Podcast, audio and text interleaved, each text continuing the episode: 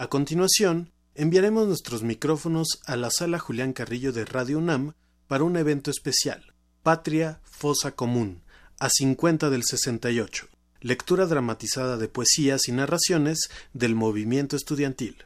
Dirección a cargo de Eduardo Ruiz Aviñón. A continuación.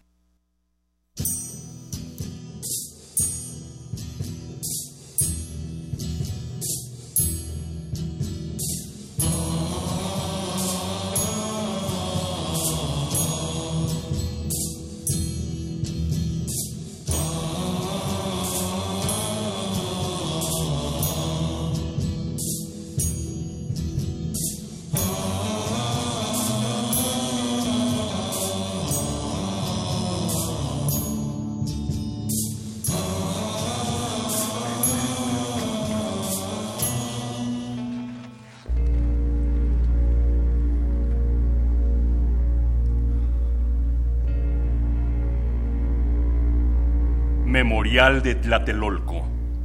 Rosario Castellanos.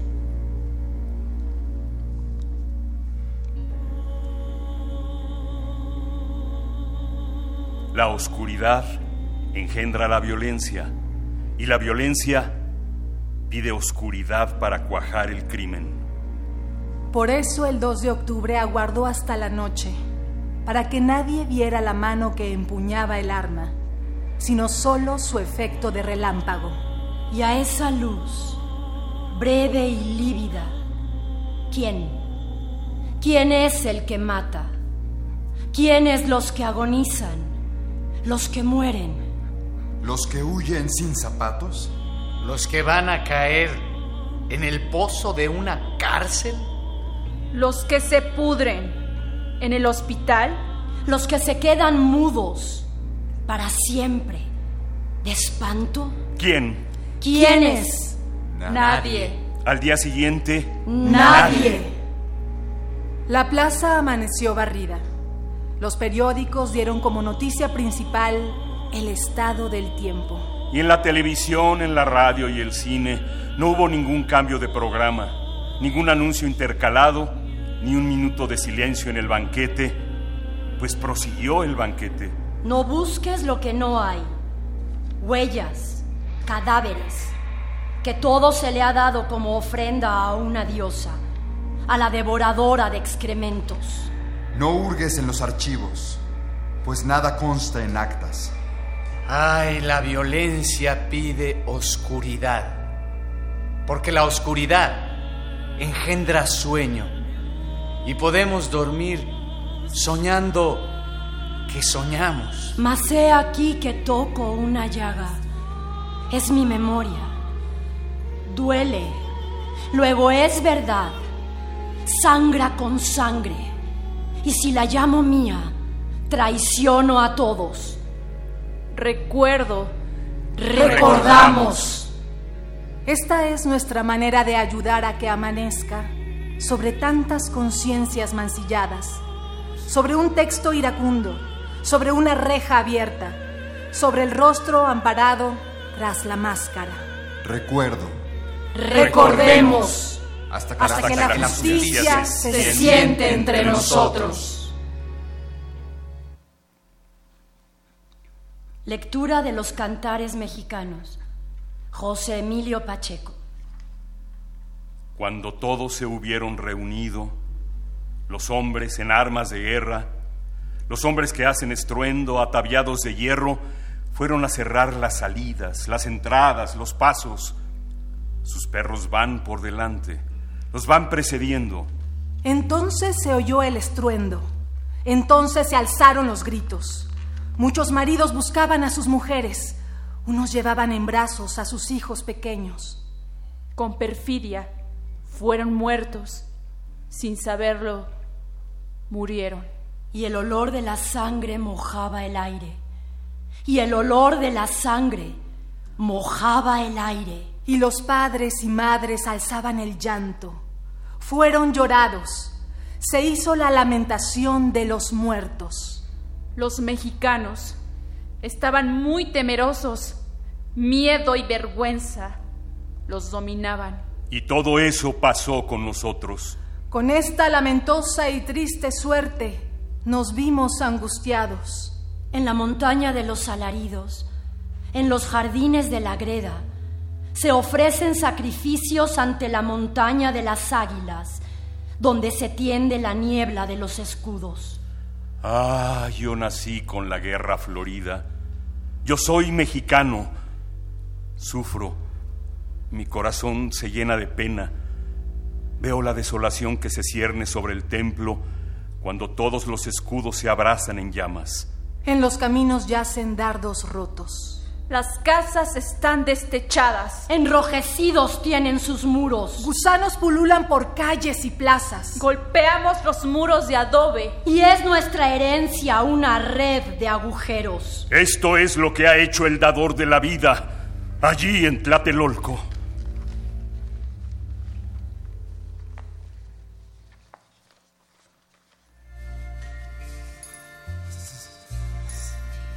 Acero verde. Gonzalo Martré. Adaptación. Héctor Salik.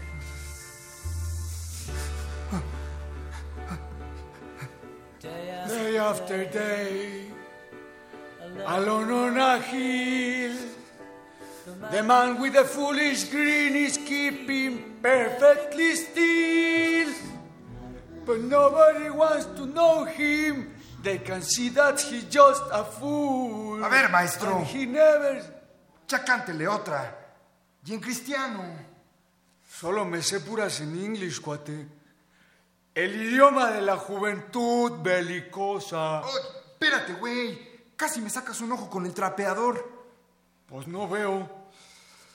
But the fool on the hill sees the sun going down, and the eyes in his head see the world spinning round. Ya, cámbiale. Se me pegó el claxon con esta. No puedo quitármela de encima. Además, para que sepas, es del cuarteto de los mechudos de Liverpool. Ya lo sé. She loves you, yeah, yeah, yeah. No me gustan. Me cagan. Es que no los has oído. Well on the way, head in a cloud. ¿O no está bien chingona? The man of the thousand voices talking perfectly loud. Ay, ay, hijos, ay, tengo que ir a aventar el lodo. Pírate, cabrón. ¿No ves que están revisando todo? Además, ya acomodamos el archivero. Ah, ya me acordé de ti. Eres el cafre de medicina. ¿Y cómo se te ocurrió meterte en el mismo cubo que yo? Perdimos la batalla, maestro. Me vine corriendo desde biológicas. Esquivaba las balas. ¡Zoom! ¡Zoom! Muerto. ¡Zoom! Herido. ¿Y que llego hasta acá? Hijos de la chingada. Pero eso sí, aguantamos como pocos, con puros palos y piedras. El mejor momento fue cuando se subió un compañero a la azotea con un altavoz. Sepan que no les tenemos miedo. Podrán callarnos solo si nos matan, pero no podrán ocultar nuestra razón. Hace cinco días cayó la universidad. Hoy, a defender el casco de Santo Tomás a toda costa. Ese sí que tenía huevos. Fue de los primeros en caer. And nobody seems to like him. They can tell we what he wants to do. Siguen tirando balazos los hijos de la chingada. Están rematando a los heridos. Day after day, alone on a hill, the man with a foolish grin is keeping perfectly still. ¿Y si viste los culeros? Se vistieron, se vistieron de ambulantes para matarnos. The fool on the hill sees the sun's going down, and the eyes in his head see the world spinning round. Day after day. Abrí la puerta de biología para una brigada de rescate a los baleados. Los granaderos retrocedieron porque pensaron que no los atacábamos, pero no. Voy por la Cruz Verde. Jalábamos a los heridos Y en vez de que nos ayuden los ambulantes que sacan sus pistolas y los rematan, se disfrazaron de pinches ambulantes. Corro. Corremos entre las balas. Corro. Corremos. Nos están matando. No hay salida. Me quedo solo. Me refugio en el baño. Necesito salir. Aguántate, pinche Moby Dick. Aprieta el trasero. Ahí vienen. Ya no aguanto mi café. Hijos de la chingada. Si nos ven, si nos ahí? lo empujas con todo y hacia la chingada. Y que la Virgencita nos acompañe. ¿Quién está ahí?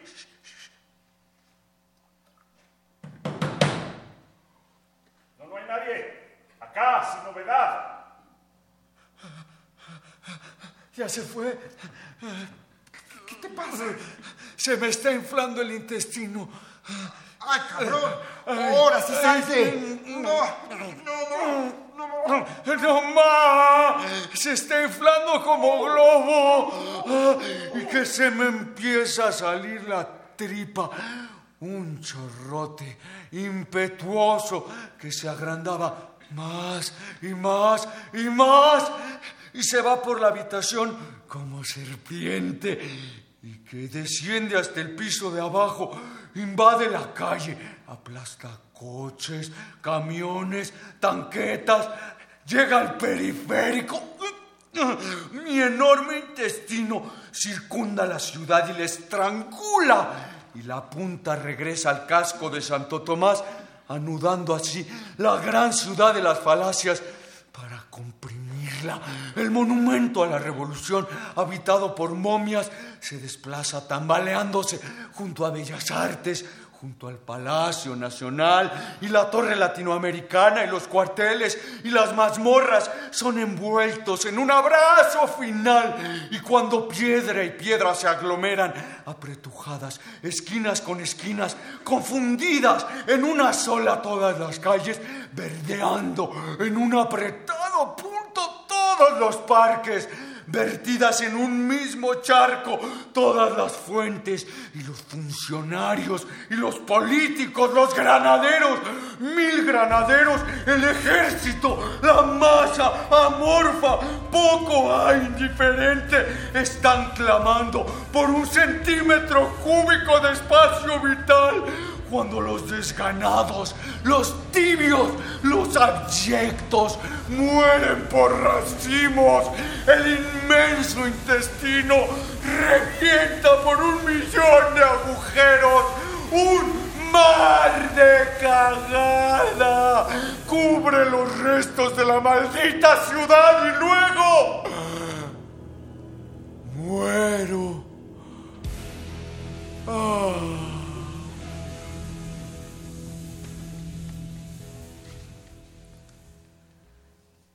La otra noche de Tlatelolco. Bernardo Esquinca.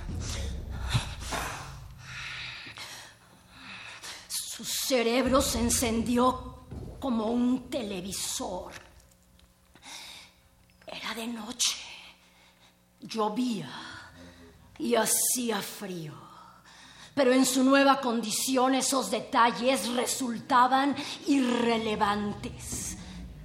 Daría lo mismo que estuviera en el desierto bajo un sol infernal a 40 grados. Sombras y bultos se movían a su alrededor. Poco a poco, sus ojos se adaptaron hasta que fueron capaces de enfocar y distinguir contornos. En realidad no veía como una persona normal. Si tuviera noción de la vida que acababa de dejar atrás, pensaría que las cosas tenían un aspecto de fotografía en blanco y negro. Sin embargo, había un color que podía ver y que destacaba intensamente. Rojo. Además, olerlo.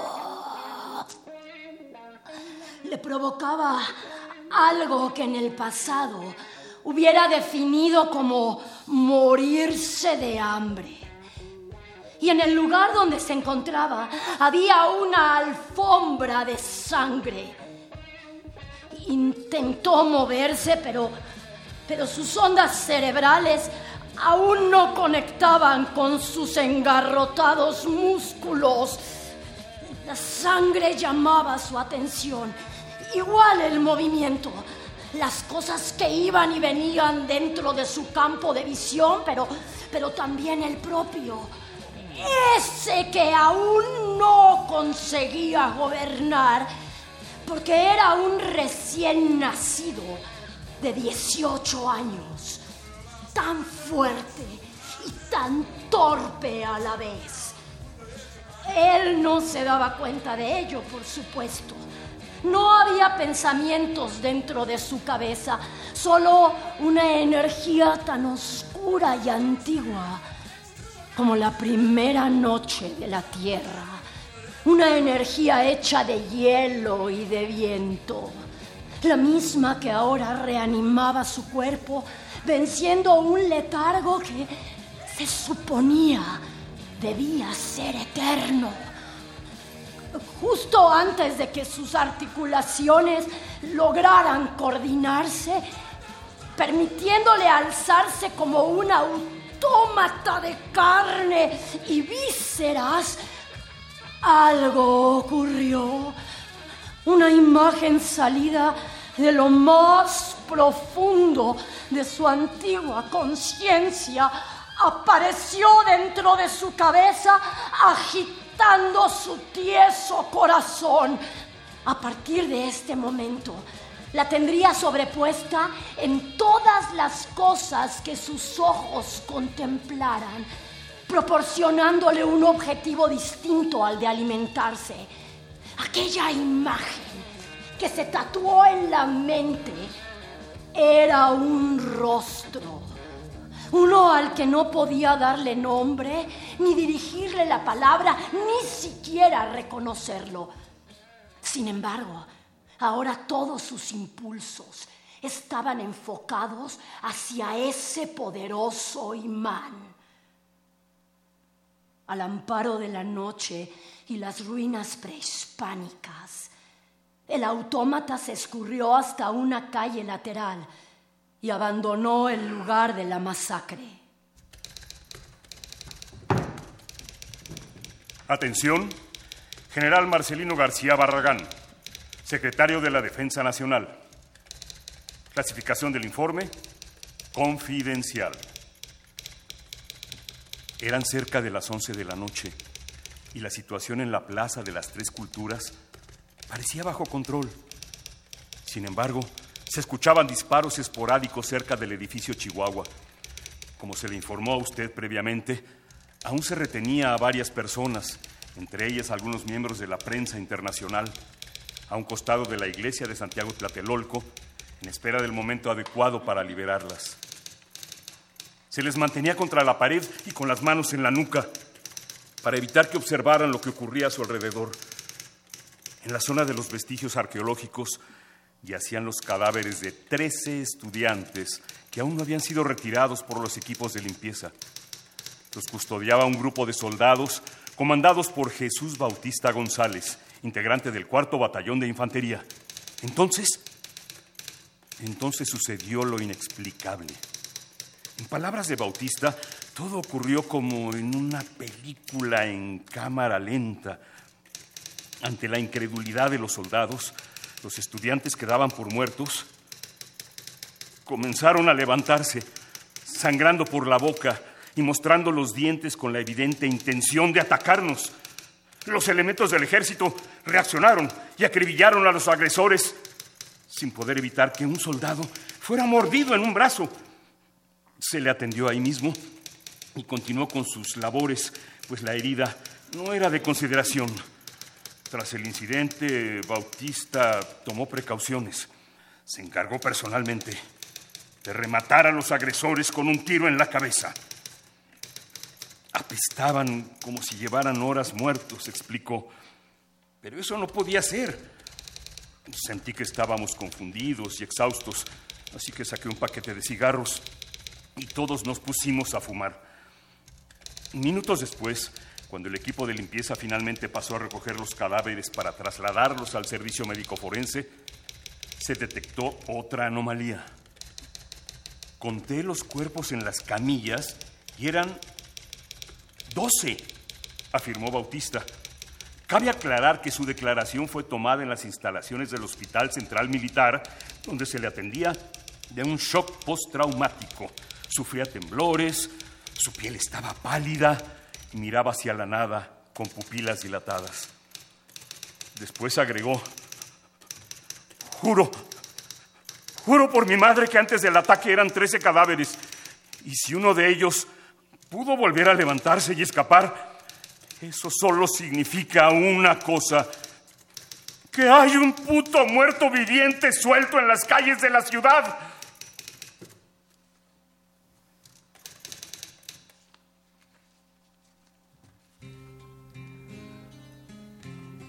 Julia no durmió. Las escenas de las últimas horas se agolpaban en su cabeza como una pesadilla. Encontrarse en la seguridad de su cama solo empeoraba su estado de ánimo. Quería salir y buscar a Germán, pero sus padres no se lo permitían. Le dijeron que por el momento no era conveniente involucrarse, que debía quedarse en casa y no llamar la atención. Ya recibiría noticias de su novio. A pesar de que Julia apretó los párpados, las lágrimas continuaron brotando. ¿Cómo demonios había ocurrido aquello? Ese día cumplían seis meses juntos. Decidieron celebrarlo asistiendo al mitin en la Plaza de las Tres Culturas para repartir propaganda en apoyo al movimiento estudiantil.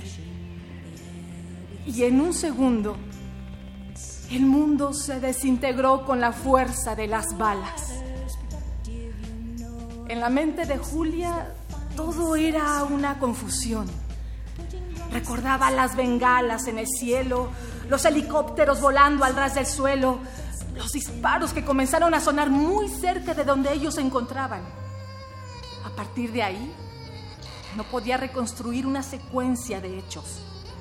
Tenía imágenes aisladas, como escenas tomadas de una película de terror. Solo una cosa estaba clara. Cuando el caos se desató, Germán la tomó de la mano y le gritó, ¡No te sueltes! Pero ante los embates de la multitud que corría despavorida, terminaron separándose. Julia se quedó sola entre miles de personas que gritaban o caían con la cabeza reventada por los proyectiles.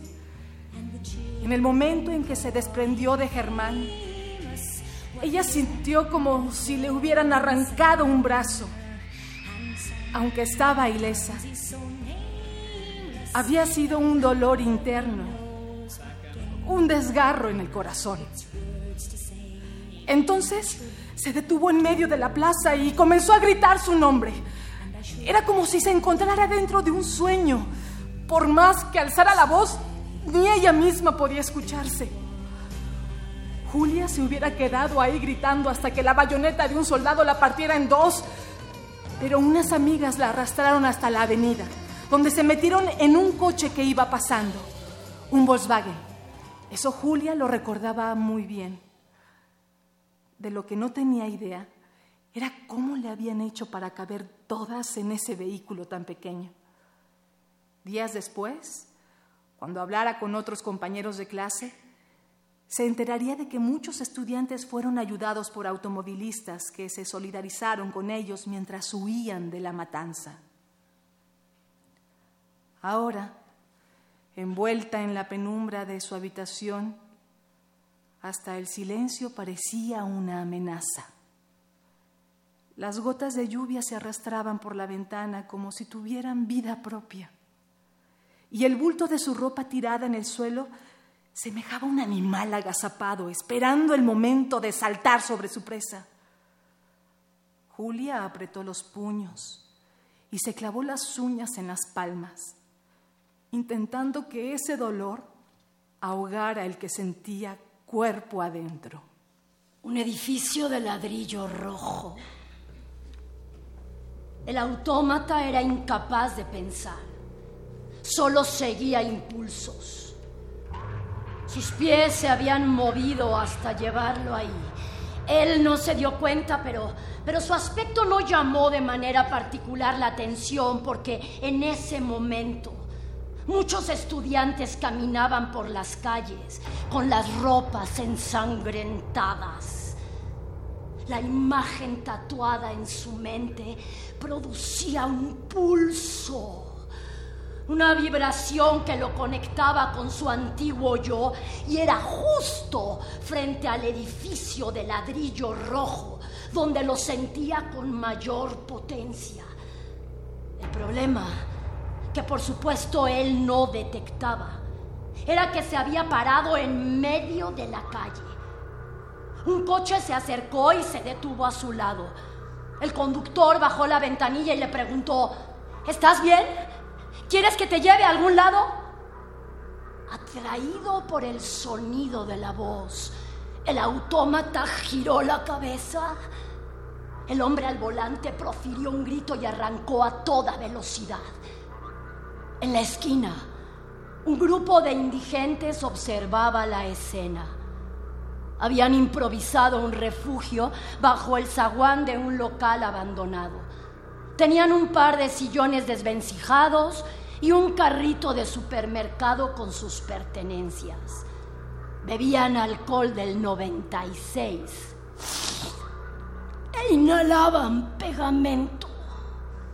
Uno de ellos se aproximó al autómata, lo jaló del brazo y lo llevó hasta el refugio. Le ofreció la botella y con una sonrisa chimuela le dijo, ven, ven, Tú eres uno de nosotros.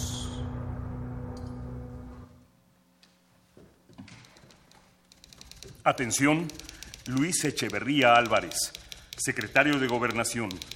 Clasificación del informe confidencial. De acuerdo con su petición, diversos especialistas fueron consultados para esclarecer el incidente ocurrido en la Plaza de las Tres Culturas. Médicos, científicos y psiquiatras coincidieron en que una situación como la reportada por los soldados resulta imposible, que su testimonio es producto de un episodio de histeria colectiva, dadas las circunstancias de estrés y violencia a las que estuvieron sometidos durante horas. Sin embargo, y conforme a su indicación de no pasar por alto ningún detalle, llama la atención lo declarado por Francisco González Rull, arqueólogo del Instituto Nacional de Antropología e Historia, quien hasta 1964 fue el encargado de las excavaciones en el recinto ceremonial de México Tlatelolco, puesto del que fue separado tras las presiones de los urbanistas que planeaban la construcción de un espejo de agua que circundaría la iglesia y el convento de Santiago. González Rull cayó en una profunda depresión tras su despido y posteriormente fue ingresado en una clínica privada donde permanece hasta el momento. A continuación, se reproduce un fragmento de su testimonio. Sabía que algo terrible iba a ocurrir en ese lugar. Los huesos hablan y yo vi las señales en ellos, particularmente en el denominado entierro 14.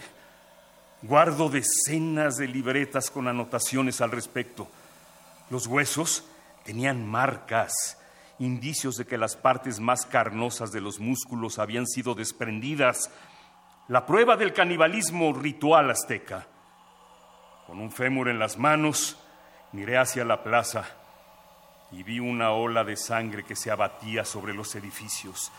Tlatelolco fue el último bastión de los mexicas durante la conquista y tiene perfecta lógica que su regreso parta de este epicentro. Cada tumba que se excava, cada fragmento de pirámide que sale a la luz, no hace sino confirmar que ellos nunca se fueron, que tan solo han estado esperando el momento preciso para recuperar lo que les pertenece. Y para eso se requería de un sacrificio monumental. El gobierno cree que reprendió a los estudiantes, pero lo único que consiguió fue marcar el principio del fin. A la mañana siguiente, Julia evadió la vigilancia de sus padres. Escapó de casa y con la ayuda de su amiga Ana se dedicó a buscar a Germán. Recorrieron delegaciones, hospitales y anfiteatros. La morgue de la Cruz Roja era la más impactante. Ahí vio muchos cadáveres traídos de Tlatelolco, estudiantes en su mayoría, pero también madres y niños. Le llamó la atención que todos los cadáveres estaban descalzos. Entonces, una imagen olvidada de lo ocurrido la tarde anterior regresó a su mente con la fuerza de las revelaciones. Mientras era conducida por sus amigas hacia la salvación, vio en el suelo de la plaza un extraño y contundente testimonio de aquel horror. Tlatelolco era un jardín en el que florecían los zapatos de los muertos. Por la noche, Julia y Ana terminaron su peregrinaje, tan exhaustas como descorazonadas. Germán no estaba por ningún lauda.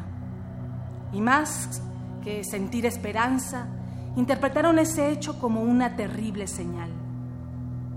Cuando regresaban a casa a bordo del taxi colectivo, Julia observó las luces encendidas dentro de las casas. La gente cenaba o veía televisión. ¿Cómo podían hacerlo después de lo sucedido? Para ella, nada volvería a ser igual.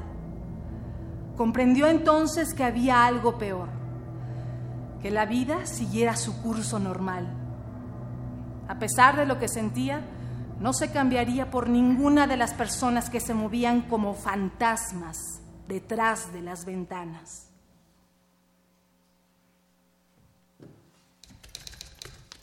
Memorándum de la Secretaría de la Defensa Nacional a la Secretaría de Salud.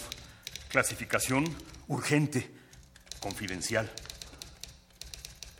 El soldado que fue atacado durante el incidente en la Plaza de las Tres Culturas y que responde al nombre de Ernesto Morales Soto, fue ingresado al Hospital Central Militar debido a que su salud se deterioró de manera dramática de un día para otro. No hay un motivo claro para esta situación, ya que según los testimonios de sus compañeros, solo fue mordido por uno de los estudiantes. Morales Soto presenta los síntomas de un severo cuadro infeccioso, por lo que se solicita el envío de especialistas a este nosocomio. El médico que lo atiende Sospecha que se trata de un virus desconocido y teme un posible brote.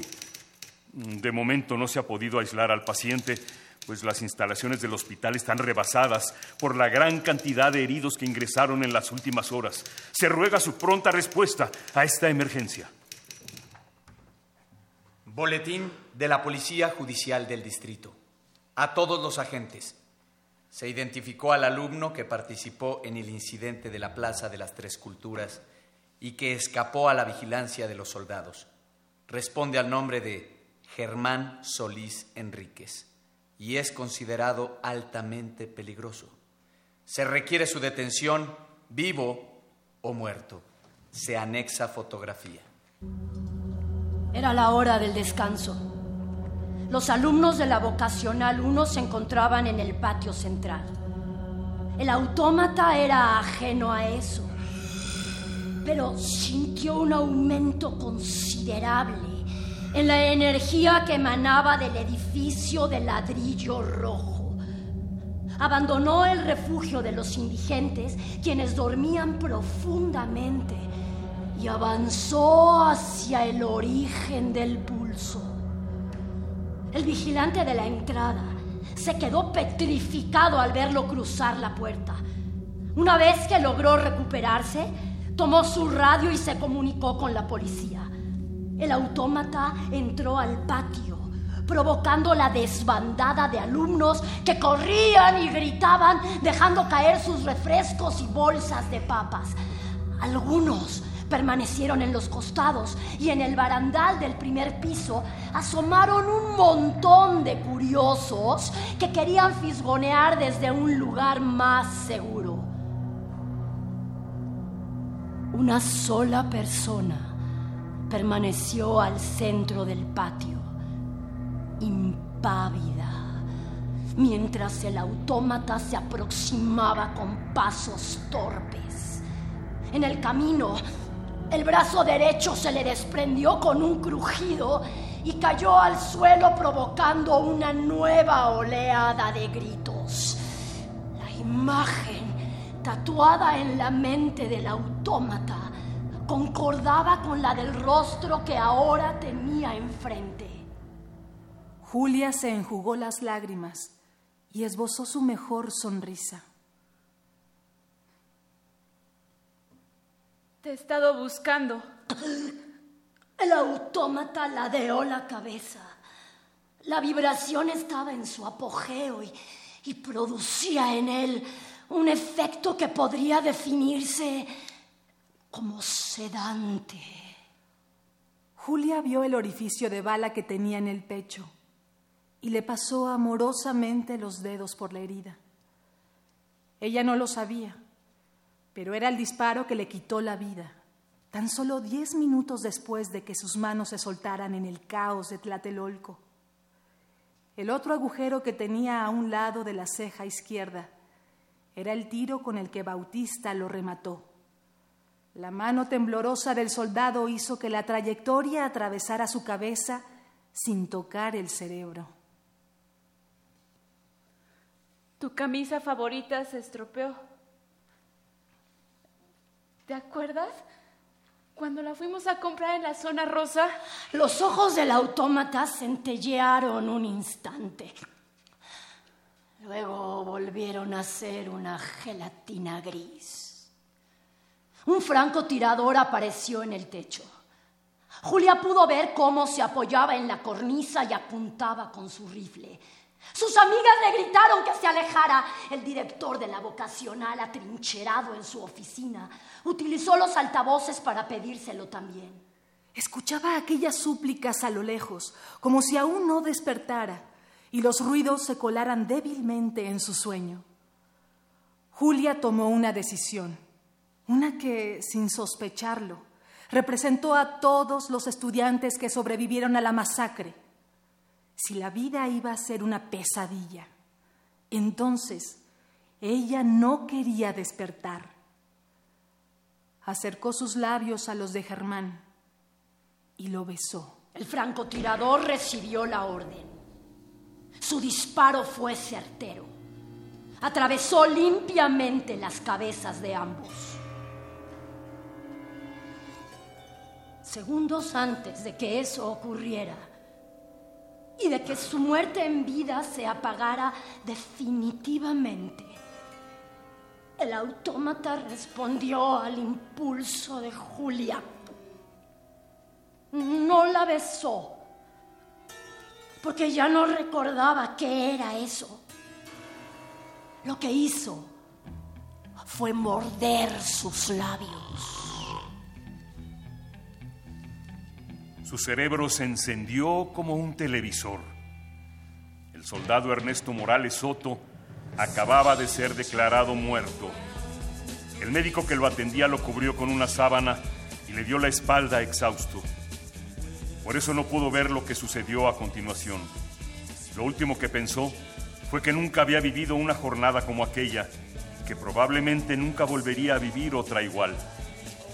No se equivocaba.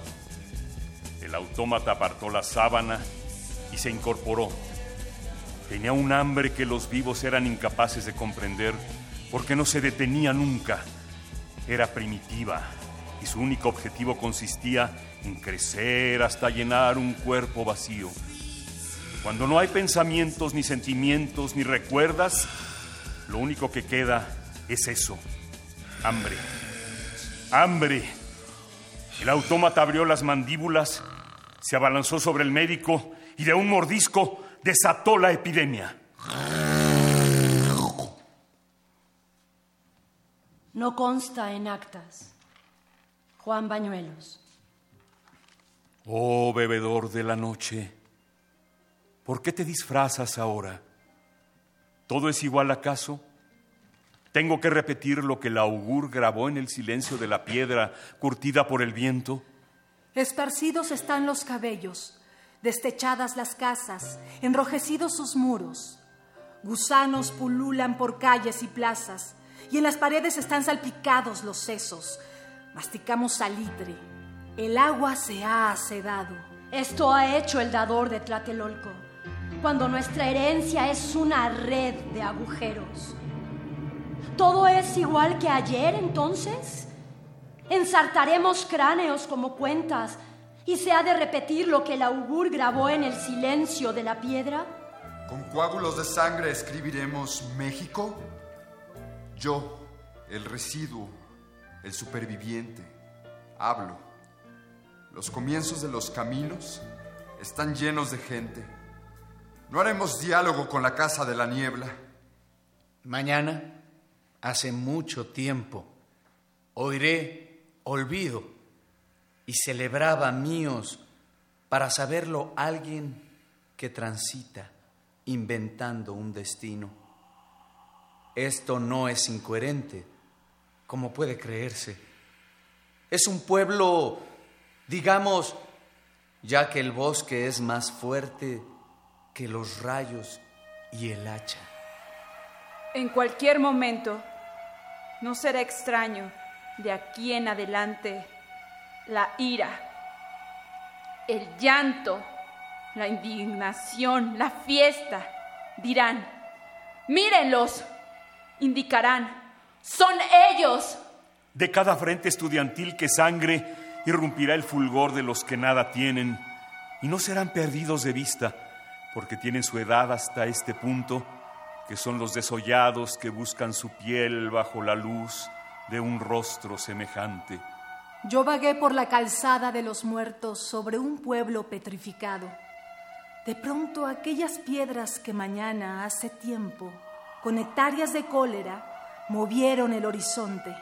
Hoy vivo en las imágenes del día y en el fruto que forman el espejo y la niebla. Todo anda, repta, vuela. El corazón espesa la deriva y el mismo paralítico desplegará sus alas. ¿Qué importan las granadas de gas al borde del estruendo en las manos rapaces? Ay, soldados, granaderos, hermanos inmundos, si fueran distintos en un país distinto, en donde la pobreza afinada como un instrumento peligroso no los hiciera doblemente abyectos. Ay, pueblo, aturdido con discursos disecados como pájaros muertos. Tu llanto no es el mismo de otros siglos.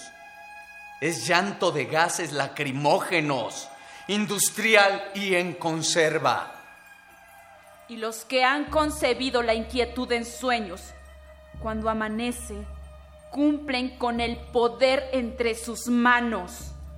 Tras, tras, tras, clic, clic, blam. Oh patria, fosa común, donde estamos con la mitad del cuerpo adentro, la otra mitad se ha puesto a caminar con el verano de las llamas. Si muero lejos de ti. Jorge Aguilar Mora. ¿Dónde estabas tú? ¿Y tú? ¿Dónde estabas? ¿Y, tú estabas? ¿Dónde? ¿Dónde estabas tú? ¿Y dónde estabas tú? ¿Estabas tú? ¿Dónde? ¿Dónde? ¿Dónde carajo? ¿Dónde fue que moriste? ¿Estabas en la explanada? ¿Estabas en algún corredor? ¿Vivías en un departamento? ¿Venías entrando por una de las calles? Primero fue el helicóptero. ¡El helicóptero! ¡El helicóptero! Es que primero fue el helicóptero, pero en ese momento no sabíamos, no sabíamos. ¿Alguien lo sabía? No, no sabíamos. Y después tres luces, como luces de bengala que estallaron encima de la iglesia reflejando distintos colores. azul y verde dos de ellas. Solo dos recuerdo porque en ese momento... ¿Dónde estabas en ese momento? Trataste de correr por la pasarela y te atravesaron. Porque en ese momento una inquietud sorda corrió por todos los cuerpos, como si el aire se hubiera hecho polvo y corriera entre todos los cuerpos, alarmándolos, como si todos los huesos estuvieran hablando en un lenguaje secreto que nadie entendía, excepto los cuerpos, nuestros cuerpos. Y el pánico nos agarró a todos, uno por uno, y todos vimos en los cuerpos de los otros las garras del pánico ya impresas, y alguien gritó por el micrófono, calma, calma, es una provocación, es una provocación. Pero los cuerpos habían encendido ya lo que nadie entendía. Los cuerpos habían escuchado ya el futuro de la muerte entrando por todos los costados de la explanada. Calma, es una provocación. Pero aquellos silbidos, aquellos silbidos, aquellas detonaciones ridículas, ¿qué eran? Tú moriste creyendo que eran de juguete. Son de salva, son de salva, gritaron. Pero todos estaban corriendo, todos estaban gritando, todos estaban empavorecidos. Y el micrófono estaba callado y todos se atropellaban y todos volteaban instantáneamente y veían cómo entraban los soldados a paso ligero por aquel corredor tendido sobre la indiferencia de las ruinas prehispánicas. Y los que estaban al frente veían cómo se acercaban los soldados por el estacionamiento del edificio Chihuahua. Y los que volvían a voltear veían los cuerpos trinchados por las bayonetas y todos caían por las escaleras y se pisaban los unos a los otros y los silbidos seguían y seguían. ¡Son de salva! ¡Son de salva! Son de salva. Pero de pronto los faroles saltaban en pedazos y ya nadie creía que eran de salva. ¿Es cierto? ¿Es cierto que aquel muchacho con una mancha oscura en el pecho está muerto? ¿Es cierta aquella voz que pide un médico para su hermano con gritos ya sin vísceras? Es cierto que aquellos cuerpos inmóviles sobre la explanada son muertos. Es cierto que los soldados avanzan. ¿Contra quién avanzan? ¿Contra quién? Y de nuevo el helicóptero. De nuevo el helicóptero. Pero no hay luces ahora. Ahora hay gritos, aullidos, dolores, agonías, crujidos de huesos, cuerpos pegados a otros cuerpos que nadie sabe si siguen vivos. Cuerpos pegados a otros cuerpos que nadie sabe si seguirán vivos. Dentro de cualquier momento, de cualquier minuto. ¿Cómo sabes que te vas a morir? ¿Cómo sabes lo que estás viendo? ¿Cómo sabes que aquel estudiante con un orificio en la mejilla está muerto si no se mueve? Si tiene los ojos abiertos y ni siquiera siente cuando un soldado lo pisa. ¿Cómo sabes que ese líquido espeso que comienza a correr en la fosa donde estás amontonado es sangre? ¿Cómo sabes que es sangre? Si está saliendo de un cuerpo herido, si alguien trata de detenerla y no puede porque ni siquiera puede gritar. Nadie sabe nada. Nadie. Los que vivieron no lo contarán nunca porque no tienen la voz que tenemos los muertos para hablar de aquel día. Y nosotros los muertos hablamos a través de la memoria de los vivos. Los muertos solo tenemos las imágenes de los vivos para hablar con ellas. Y los vivos no tienen la voz para hablar con ellas. Los vivos no tienen la voz de los muertos para mostrar con ellas quién disparó. ¿Quién? Oh, no, no se sabe. Nadie sabrá sobre quién llorar. Nadie sabrá dónde están las familias que nunca encontraron a sus ausentes. Nadie sabe dónde están las casas donde de un día para otro un vivo desapareció, sin dejar siquiera su cadáver. ¿Y si morir es así de fácil? Si es así de fácil, ¿para qué quiero estas palabras? ¿Para qué quiero esta muerte también? ¿Para qué quiero esta voz y la memoria de los vivos? Si morir es así de fácil y así de fácil de olvidar. De olvidar. ¿Dónde estabas tú? No me lo vas a decir nunca. Nunca, yo sé. Yo sé. Todos sabemos. Y si no podemos recordarlo instante tras instante, es porque no queremos morir de nuevo, porque no queremos que se repita, que no. Es inútil olvidar, es inútil recuperar la memoria. Ahí sigue ese día sucediendo, sucediendo sigue ese día.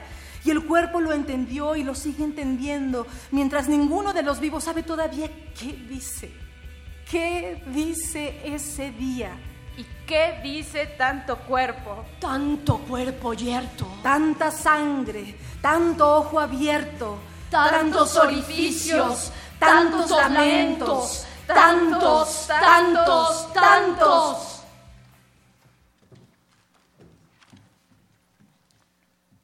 Los muertos. María Rivera. Allá vienen los descabezados, los mancos, los descuartizados, a las que les partieron el coxis, a los que les aplastaron la cabeza, los pequeñitos llorando entre paredes oscuras de minerales y arena. Allá vienen los que duermen en edificios de tumbas clandestinas. Vienen con los ojos vendados, atadas las manos, baleados entre las sienes. Allá vienen los que se perdieron por Tamaulipas, cuñados, yernos, vecinos, la mujer que violaron entre todos antes de matarla, el hombre que intentó evitarlo y recibió un balazo, la que también violaron, escapó y lo contó, viene caminando por Broadway, se consuela con el llanto de las ambulancias, las puertas de los hospitales, la luz brillando en el agua del Hudson. Allá vienen los muertos que salieron de Usulután, de La Paz, de la Unión, de la Libertad, de Sonsonate, de San Salvador, de San Juan Mixtepec, de Cuscatlán, del Progreso, del Guante, llorando. A los que despidieron en una fiesta con karaoke y los encontraron baleados en Tecate. Allí viene al que obligaron a cavar la fosa para su hermano, al que asesinaron luego de cobrar cuatro mil dólares, los que estuvieron secuestrados con una mujer que violaron frente a su hijo de ocho años, tres veces. ¿De dónde vienen? ¿De qué gangrena? ¡Oh, linfa! Los sanguinarios, los desalmados, los carniceros asesinos. Allá vienen los muertos tan solitos, tan mudos, tan nuestros, engarzados bajo el cielo enorme de la náhuac. Caminan, se arrastran con su cuenco de horror entre las manos, su espeluznante ternura. Se llaman los muertos que encontraron en una fosa en Tasco. Los muertos que encontraron en parajes alejados de Chihuahua. Los muertos que encontraron esparcidos en parcelas de cultivo. Los muertos que encontraron tirados en la marquesa. Los muertos que encontraron colgando de los puentes. Los muertos que encontraron sin cabeza en terrenos ejidales. Los muertos que encontraron a la orilla de la carretera. Los muertos que encontraron en coches abandonados. Los muertos que encontraron en San Fernando. Los sin número que destazaron y aún no encuentran. Las piernas, los brazos, las cabezas, los fémures de muertos, disueltos en tambos. Se llaman restos, cadáveres, oxisos. Se llaman los muertos a los que madres no se cansan de esperar. Los muertos a los que hijos no se cansan de esperar. Los muertos a los que esposas no se cansan de esperar. Imaginan entre subways y gringos. Se llaman chambrita, tejida en el cajón del alma, camisetita de tres meses, la foto de la sonrisa chimuela. Se llaman mamita, papito. Se llaman pataditas en el vientre y el primer llanto. Se llaman cuatro hijos. Petronia, dos. Zacarías, tres. Sabás, cinco. Glenda, seis. Y una viuda muchacha que se enamoró cuando estudiaba la primaria. Se llaman ganas de bailar en las fiestas. Se llaman rubor de mejillas encendidas y manos sudorosas. Se llaman muchachos. Se llaman ganas de construir una casa, echar tabique, darle de comer a mis hijos. Se llaman dos dólares por limpiar frijoles, casas, haciendas, oficinas. Se llaman llantos de niños en pisos de tierra, la luz volando sobre los pájaros, el vuelo de las palomas en la iglesia. Se llaman besos a la orilla del río. Se llaman Helder, 17. Daniel, 22. Filmar, 24. Ismael, 15. Agustín, 20. José 16. Jacinta, 21. Inés, 28. Francisco, 53.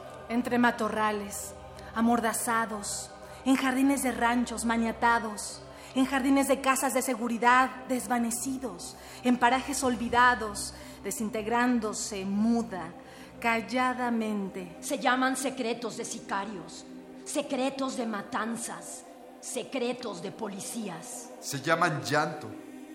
Se llaman neblina. Se llaman cuerpo. Se llaman piel. Se llaman tibieza. Se llaman beso. Se llaman abrazo. Se llaman risa. Se llaman personas. Se llaman súplicas. Se llamaban yo. Se llamaban tú. Se llamaban nosotros. Se llaman vergüenza. Se llaman llanto. Allá van María, Juana, Petra, Carolina. 13, 18, 25, 16. Los pechos mordidos, las manos atadas, calcinados sus cuerpos, sus huesos pulidos por la arena del desierto.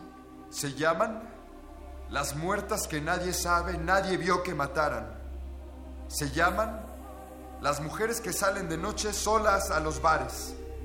Se llaman mujeres que trabajan, salen de sus casas en la madrugada. Se llaman hermanas, hijas, madres, tías desaparecidas, violadas, calcinadas, aventadas. Se llaman carne. Se llaman carne. Allá, Allá. sin, Sin flores, flores, Sin flores, sin losas, Sin losas, Sin losas. sin edad, sin edad, Sin edad. sin nombre, sin llanto, sin nombre, sin llanto, sin llanto. sin llanto. duermen en su cementerio. Duermen en su cementerio. Duermen en su cementerio. Se llama Temixco. Temisco, Se llama Santa Ana. Santa, Santa Ana. Se llama Mazatepec. Mazatepec, Se llama Juárez. Juárez, Se llama Puente de Ixtla. Puente de Ixtla. Se llama San Fernando, San Fernando, se llama Tlaltizapán, Tlaltizapán, se llama Samalayuca, Samalayuca, se llama El Capulín, El Capulín, se llama Reynosa, Reynosa, se llama Nuevo Laredo, Nuevo Laredo, Se llama Guadalupe. Guadalupe, Se llama Lomas de Poleo. Lomas de Poleo, Se llama México. Un instante que pasa. María Ángeles Comezaña. Un instante que pasa. Imágenes que caen desde el silencio. ¿Cómo se cuenta la vida? ¿Qué cuenta verdaderamente en lo vivido? Los ciclos han dejado huella. Voy corriendo. Me escapo de las balas que cruzan la explanada de Tlatelolco. Caigo en el edificio 2 de abril. Los soldados empujan. Los jóvenes suben a los camiones del ejército. la sangre mancha el piso, la calle mira nuestro pánico. En la velocidad de la carrera, salvamos el pellejo. Son los años 60. En el norte de la Ciudad de México huele a tierra mojada. Dos indios verdes custodian el camino. Se pueblan los montes secos, casas de lámina, cartones para el frío, polvo, terracería. Silba un tren a lo lejos. Otra ciudad va creciendo en las sombras. Descubrimos la escuela como un espacio de resguardo. Algunos de nuestros maestros pertenecen al grupo Miguel Otón de Mendizábal. Hay una historia que los dibuja como imanes de la lucha política. Valentín Campa y Vallejo están encarcelados. Algo pasa de pronto en el pequeño patio de la tarde. Los granaderos irrumpen en la ciudadela. Las macanas afilan golpes. Un relámpago ensarta su aguijón en el viento. Y las noticias corren por todas las esquinas. Se declara la huelga. La calle es nuestra. La voz se entrega de palabra en palabra. Los volantes viajan de sur a norte. Se tapizan los postes y los muros. Invade la alegría como una enredadera de hoja santa. La intemperie se vuelve cobija de pasos y de música. Cambia lo superficial, cambia, cambia en lo profundo, cambia el modo de pensar, cambia todo en este mundo. Cantamos con Mercedes Sosa. El bosque de Chapultepec es nuestro espacio. El Museo de Antropología, Antropología es nuestra casa. La poesía, nuestra forma de participación política. Hay que salir al campo. Hay que comer peyote. Hay que unirse al llamado de la guerrilla en Chiapas o en Guerrero. Hay que acabar la carrera. Hay que hacer el amor. Hay que tener hijos. Hay que rentar un cuarto de azotea. Hay que comenzar una vida juntos bajo la lluvia. Hay que ser mujer nueva, lo dice Alexandra Kolontai. Hay que encontrar nuestra voz en el sueño. Hay que escribir poesía, aprender de memoria las palabras que arrancan la rabia y el dolor. Las mujeres hablamos de nosotras. El cuerpo es nuestro y tomamos el riesgo de decirlo. Ha sido desigual y muy alto el precio que pagamos butas, casquivanas, desvergonzadas. Miedo en el corredor de esas palabras. Vamos solas por una peligrosa desviación. El camino ofrece direcciones distintas. Somos sobrevivientes de Tlatelolco. Nuestra virginidad se quedó en el secreto oscuro de una noche. Ya éramos otras cuando salimos del tumulto. Después de la matanza, el futuro estaba en otra parte. El estado de sitio reventó las consignas, haz el amor, no la guerra. Prohibido prohibir. Seamos realistas, pidamos lo imposible. Palabras suspendidas en el viento. Alguno tendrá que acomodar el desastre.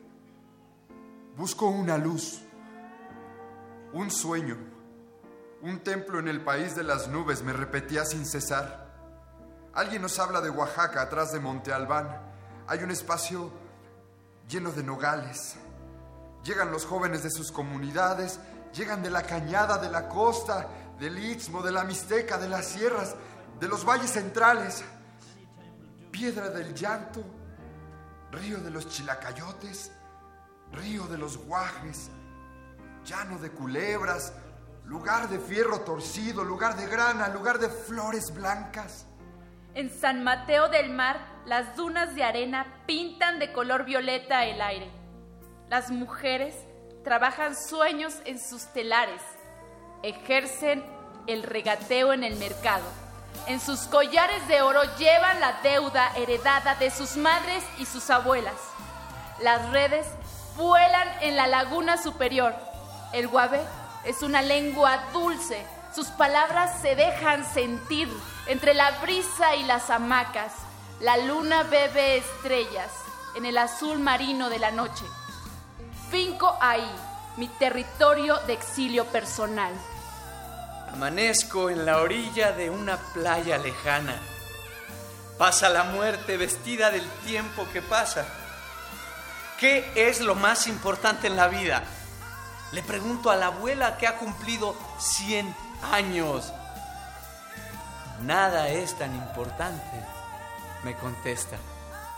50 años guardados en mi piel, en la piel de un país que va trotando junto a Rocinante, un país lleno de color y de perfume, como dice Neruda, con su nopal y su serpiente, florido y espinudo, seco y huracanado, violento de dibujo y de color. Un país 50 años cercado por la muerte. Manos desconocidas que jalan el gatillo.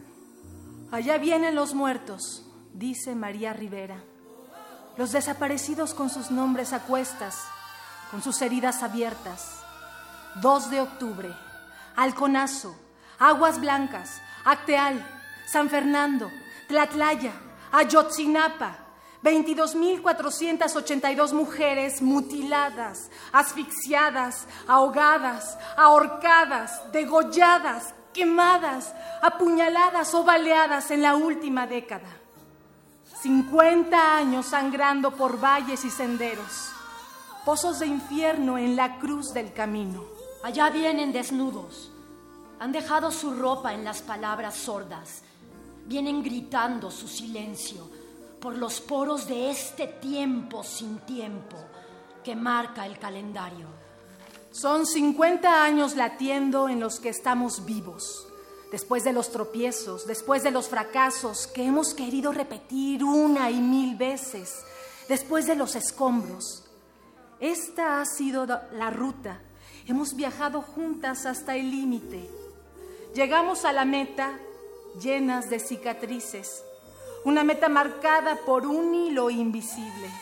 Son 50 años puliendo la memoria, recogiendo las voces y los pasos perdidos en el sueño del viaje, escuchando el instante solitario del tiempo recorrido. Como harina de trigo, la esperanza se cierne en nuestras manos. No hay nada que añadir. Es domingo y el cielo se cae frente a mis ojos, lleno de lluvia. ¿Quién es el que mata? ¿Quiénes los que agonizan? Los que mueren. Se preguntó Rosario Castellanos. Con coágulos de sangre escribiremos México, afirmó Juan Bañuelos. Ciegos, en medio del combate, están de pie los hombres, advirtió Bonifaz Nuño. Pero la sangre echa raíces, dijo Sabines, y crece, crece como un árbol en el tiempo la sangre en el cemento, en las paredes, en una enredadera, nos salpica, nos moja de vergüenza, de vergüenza, de vergüenza.